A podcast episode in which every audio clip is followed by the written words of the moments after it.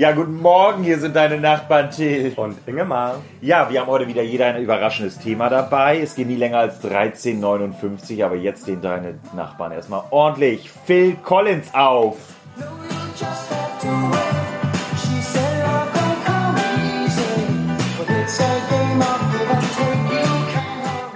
Till hat schon verraten und den Titel kennt ihr alle You Can't Hurry Love von Phil Collins.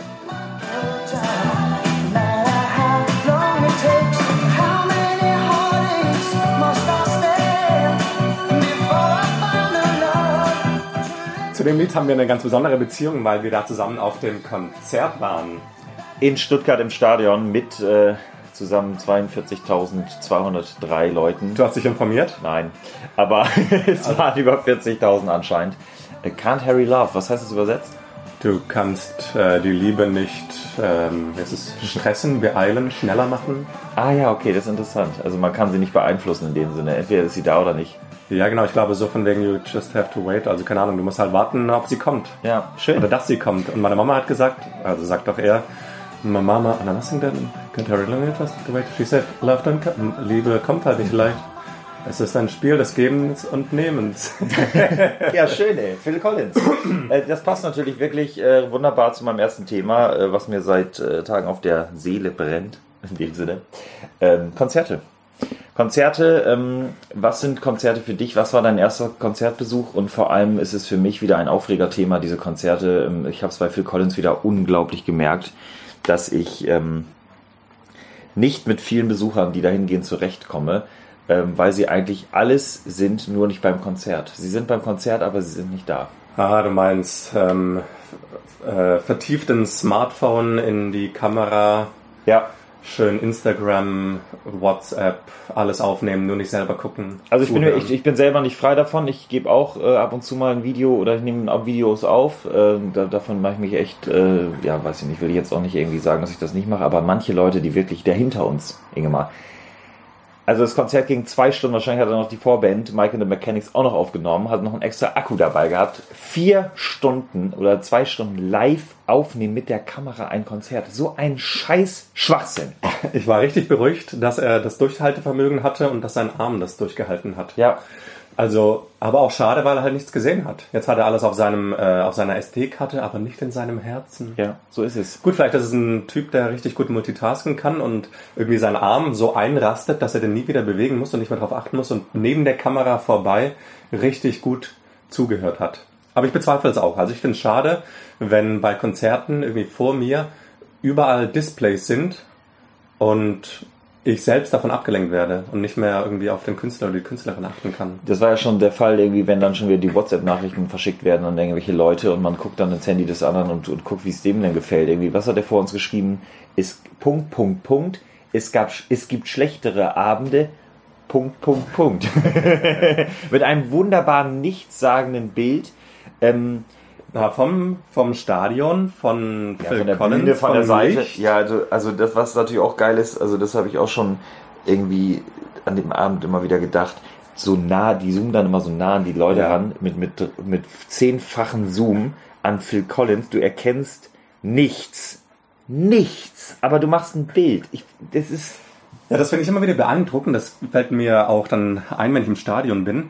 Es ist doch so, dass obwohl man so weit weg ist und mit der Kamera kaum was auf die Linse bekommt, mit den Augen sieht man doch die Person. So ein bisschen. Ja. Und das kommt halt einfach, wir hatten schon von, ähm, von ähnlichen Themen, ähm, man, es kommt einfach auf der Kamera nicht so gut raus wie in echt. Überhaupt nicht. Ich frage mich echt auch, auch beim Fußballspiel im Stadion irgendwie, ja, dann, dann nimmt man ein Bild von weitem auf, aber dann nah ranzoomen, um irgendeinen Spieler zu fotografieren. Mein dann, Gott, dann sieht Leute. man acht Pixel und sagt, das ist übrigens ja, und, und vor allem, dann, dann schickst du das ja Leuten und sagst, den habe ich gesehen. Das bringt dann, du kannst, brauchst du einfach nur sagen, ich war da, ich war gestern bei Phil Collins, dann glauben die dir schon, dass du da Phil Collins gesehen hast. Dann musst du nicht extra nochmal ein Bild von dem machen. Ja. Aber das ist ja, das sind nur so ein paar Randthemen von, von, von Konzerten. Ne?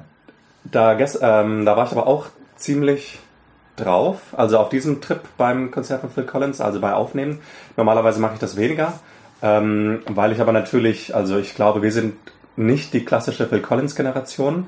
Das heißt, ich habe natürlich äh, meine Mutter und andere Bekannte daran teilhaben lassen, wie ich äh, einen Star ihrer Jugend, ihres Lebens live erlebt habe. Und deswegen habe ich auch diesmal sehr viele Videos Ja, aufgenommen. das, das ist auch ein schöner Grund.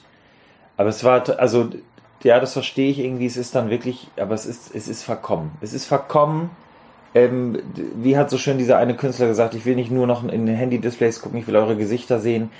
Ich, ich kann das schon, ich kann das nachvollziehen, dass man irgendwie die Außenwelt daran teilhaben möchte, aber ich bin immer mehr jetzt zu diesem Punkt gekommen, dass ich viele Dinge irgendwie nicht mehr unbedingt festhalten will. Es hat angefangen in Namibia, wo ich mal einen Heißluftballonflug gemacht habe und ich habe die ersten zehn Minuten, glaube ich, Bilder gemacht. in allen möglichen Posen, weil ich wusste, danach wird es irgendwie bei Instagram veröffentlicht oder ich kann es allen meinen Freunden schicken. Und als wir dann irgendwie da zehn Minuten da oben in der Luft waren, habe ich mir gedacht, mein Gott, kannst du mal diesen fucking Moment erleben, vor allem weil es ein Schweinegeld kostet. Und genau wie Phil Collins ein Schweinegeld kostet, muss man ja deutlich mal sagen. Ähm, und dass man da einfach nur allen Leuten mit draußen mitteilt, hier, guck mal, äh, ich bin da und man genießt es gar nicht, man hat wirklich auf einiges an Geld da reingepumpt. Langsam habe ich da kein Verständnis mehr für. Und vielleicht schaffe ich das wirklich immer mehr, dass ich äh, mehr die Momente genieße und nicht mehr so viel dann auf dem Handy rum fotografiere wie, ja.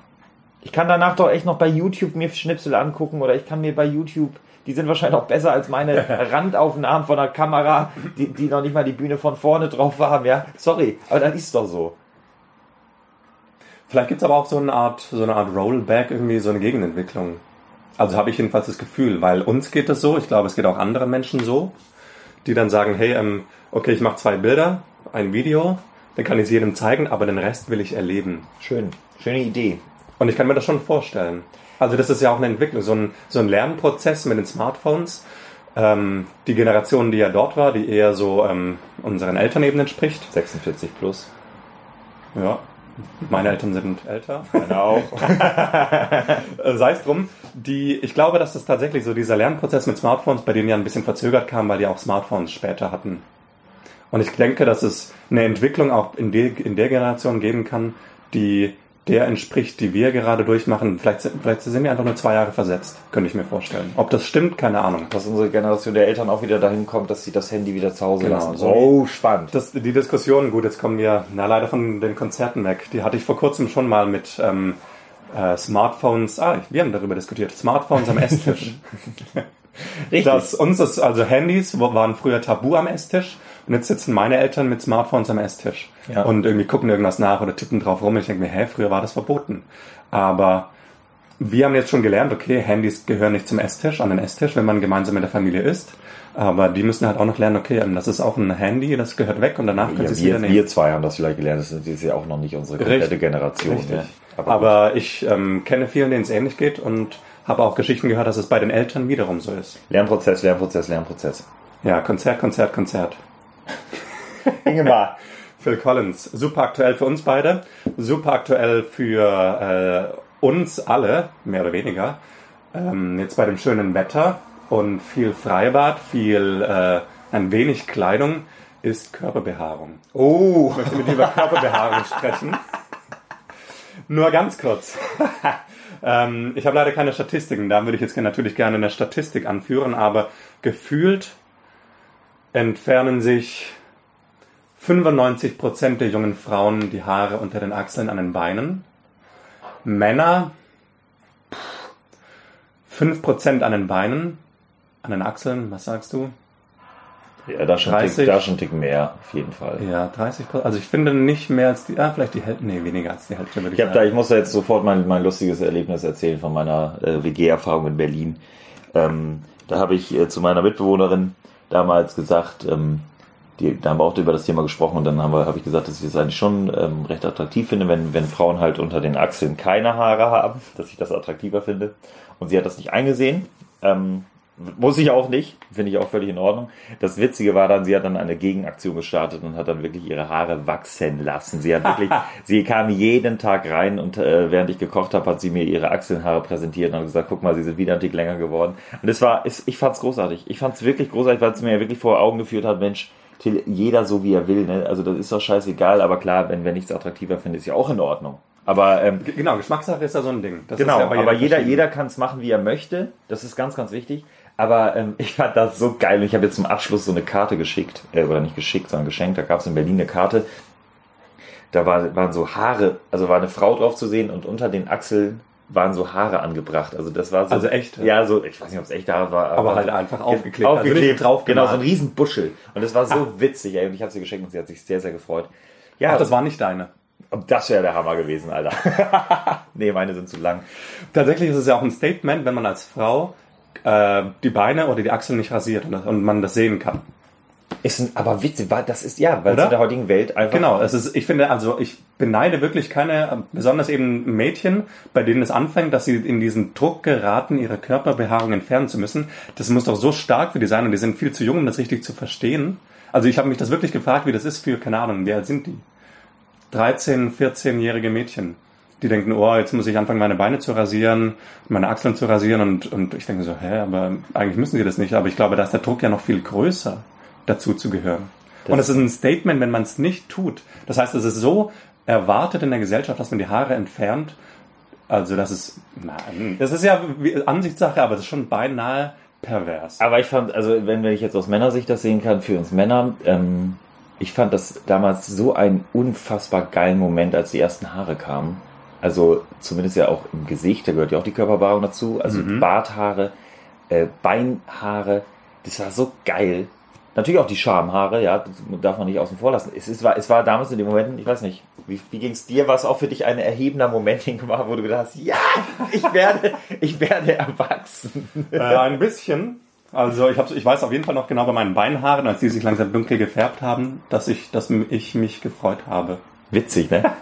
Eigentlich krass, ja. Ja, also ich, aber es gibt ja wirklich auch genügend Menschen, das finde ich auch wieder witzig, ne? Die einen, die sagen, sie wollen keine Haare haben, die anderen wollen unbedingt Haare haben, jetzt auch bei uns Männern vor allem, ja. Ja, richtig. Ich Die- meine, da geht's viel um, um äh, keine Ahnung, Brusthaare. Brusthaare, auch, Auch Bart. Bart, hundertprozentig. Ja, der Bart, ja, was, was tun Männer, was würden viele Männer dafür tun? Einen dichten, dunklen ja, oder halt ja, einen vollen. Ich habe, das ist so geil, in meinem Abi-Buch steht drin, am Ende, oder nee, mittendrin, Till krault sich seinen äußerst männlichen Kinnbart.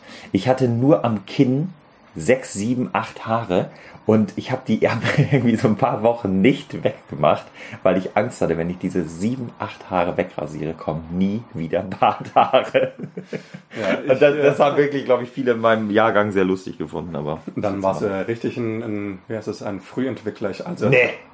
Zur Abi-Zeit konnte ich gerade meine Oberlippe rasieren Ja, wahrscheinlich. Da, war total Maximal. wenig, war richtig wenig Haare. Also jetzt, jetzt sieht's richtig gut aus, aber damals, da war, da waren, weiß ich nicht, ein, ich wollte gerade sagen Hähnchenfurz, Kanickelfurz war das, war, war nix.